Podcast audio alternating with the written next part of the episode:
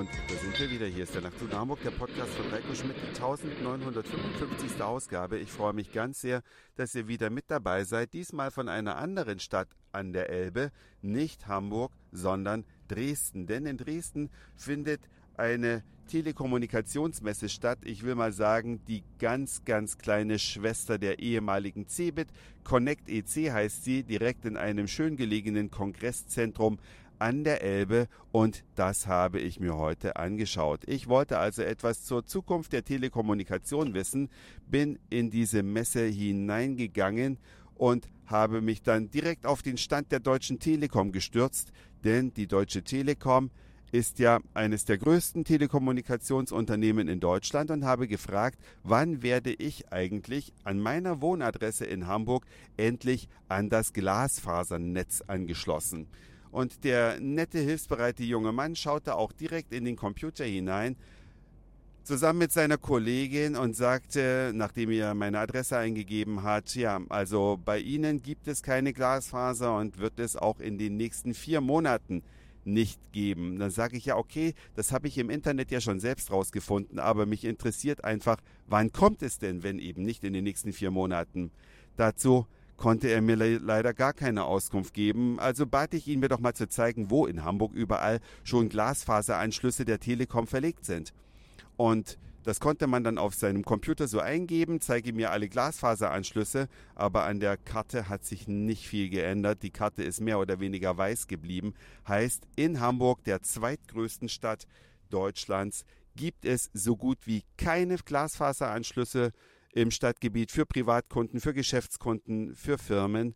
Es gibt einfach nichts und es wird auch nichts in den kommenden vier Monaten geben. Die Telekom befindet sich also seit Jahren im Tiefschlaf und ich frage mich, wie so ein Unternehmen, was sich mehrheitlich im Besitz des Bundes besitzt, das leisten kann, dass Deutschland, was ohnehin beim Infrastrukturausbau hinter anderen Ländern hinterher hinkt und zwar massiv, was Deutschland sich dabei denkt, die zweitgrößte Stadt einfach nicht von der Telekom flächenmäßig komplett erschließen zu lassen. Und damit meine ich echtes Glasfaser. Es gibt ja viel Fake-Glasfaser. Vodafone benutzt zum Beispiel dieses Wort Glasfaser-Internet, was sie damit meinen, dass die Glasfaser irgendwo im Stadtgebiet liegt, aber man dann zu Hause doch wieder nur mit Kupfer angeschlossen ist. Und was die meisten Menschen und Firmen brauchen, ist echtes Glasfaser mit einem Gigabit oder 10 Gigabit pro Sekunde und damit einem Glasanschluss im eigenen Hause kein Kupfer mehr. Also da gab es noch nicht so viel Zukunft zu sehen auf der Connect EC. Dann bin ich weitergegangen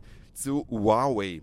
Dieser große Telekommunikationskonzern, der in die Diskussion geraten ist, ob die Amis nun ihr 5G-Netz von Huawei bauen lassen oder nicht, hat auf dem Messestand ein faltbares Handy ausgestellt. Das wollte ich mir natürlich angucken, anschauen, anfassen. Leider durfte ich es nicht. Es war in einem Glaswürfel und wurde streng bewacht, denn es gibt in Europa derzeit vor der Markteinführung nur ein solches Gerät und das soll nicht kaputt gemacht werden, deswegen in einem Glaswürfel. Aber immerhin konnte ich bei Huawei mal nachfragen, warum nennt ihr euch in Deutschland eigentlich nicht wie im Rest der Welt Huawei, sondern warum nennt ihr euch hier Huawei? Und die offene Antwort der Huawei oder Huawei Managerin war, wegen der fremden Angst der Deutschen. Die Deutschen haben Angst vor allem Fremdartigen und deswegen hat man sich entschlossen, Huawei Huawei auszusprechen. Nur in Deutschland kam mir seltsam bekannt vor, weil Volkswagen spricht ja auch Skoda, so wie der Wagen eigentlich heißt, in Deutschland Skoda aus, also dreimal chemisch gereinigt. Und das ist die Antwort. Sehr erschreckend und überraschend zugleich. Also in Deutschland heißt Huawei Huawei und zeigt sein faltbares Handy derzeit auf der Zukunftsmesse in Dresden, also nur hinter Glas. Und dann bin ich noch weitergezogen zu Volkswagen. Die haben ihre Elektrowagen-Plattform vorgestellt.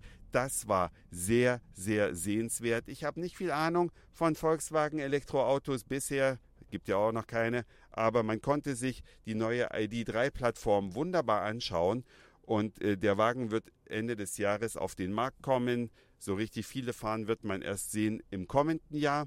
Aber wie die das Auto konzipiert haben, eben nicht wie der E-Golf einfach nur alles rausgerissen, was Verbrennungstechnik ist und überall einen Akku hingestopft, wo dadurch Platz gewonnen wurde, sondern wirklich ein neuartiges Automobil, wo in der Bodengruppe die Akkus verbaut sind. Man kann sehr viel Kilometer damit fahren, um die 500. Die Heizung ist Jetzt gab es eine kleine Unterbrechung, weil ich aus Versehen auf die Ein- und Ausschalttaste gekommen bin. Also die Heizung ist sehr raffiniert gemacht, damit ähm, man Die Heizung ist raffiniert mit einer Wärmepumpe gelöst, denn man will nicht die wertvolle Akkuenergie nutzen, um den Wagen zu erwärmen im Winter. Man hat also diese Wärmepumpe eingebaut, damit die Insassen schön muckelig haben und die Reichweite nicht leidet.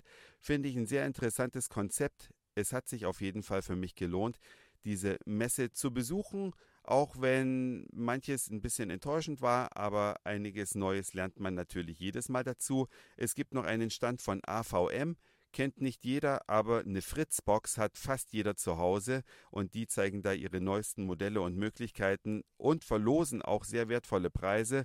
Also vielleicht zieht das den einen oder anderen doch in die Messerhallen am Ostra-Ufer 2 in Dresden ins Kongresszentrum. Es lohnt sich auf jeden Fall auch zum Thema digitale Vernetzung zu Hause und was habe ich noch Schönes? Ach, man kann da mit einem elektrischen Skateboard durch die Messehallen fahren. Wer das noch nie ausprobiert hat, das ist ein sehr geiles Gefühl. Es ist ja schönes Parkett, das heißt, man kann da ideal fahren und es macht eine Menge Spaß. Fürs leibliche Wohl ist dort gesorgt. Es kostet, glaube ich, 5 Euro Eintritt, ist also bezahlbar. Falls ihr also am Sonntag noch nichts vorhabt und nach Dresden fahren möchtet oder vielleicht in Dresden lebt, dann kann ich es euch nur empfehlen. Das war's für heute. Dankeschön fürs Zuhören, für den Speicherplatz auf euren Geräten. Ich sage Moin, Mahlzeit oder guten Abend, je nachdem, wann ihr mich hier gerade gehört habt. Und vielleicht hören wir uns schon morgen wieder. Euer Reiko.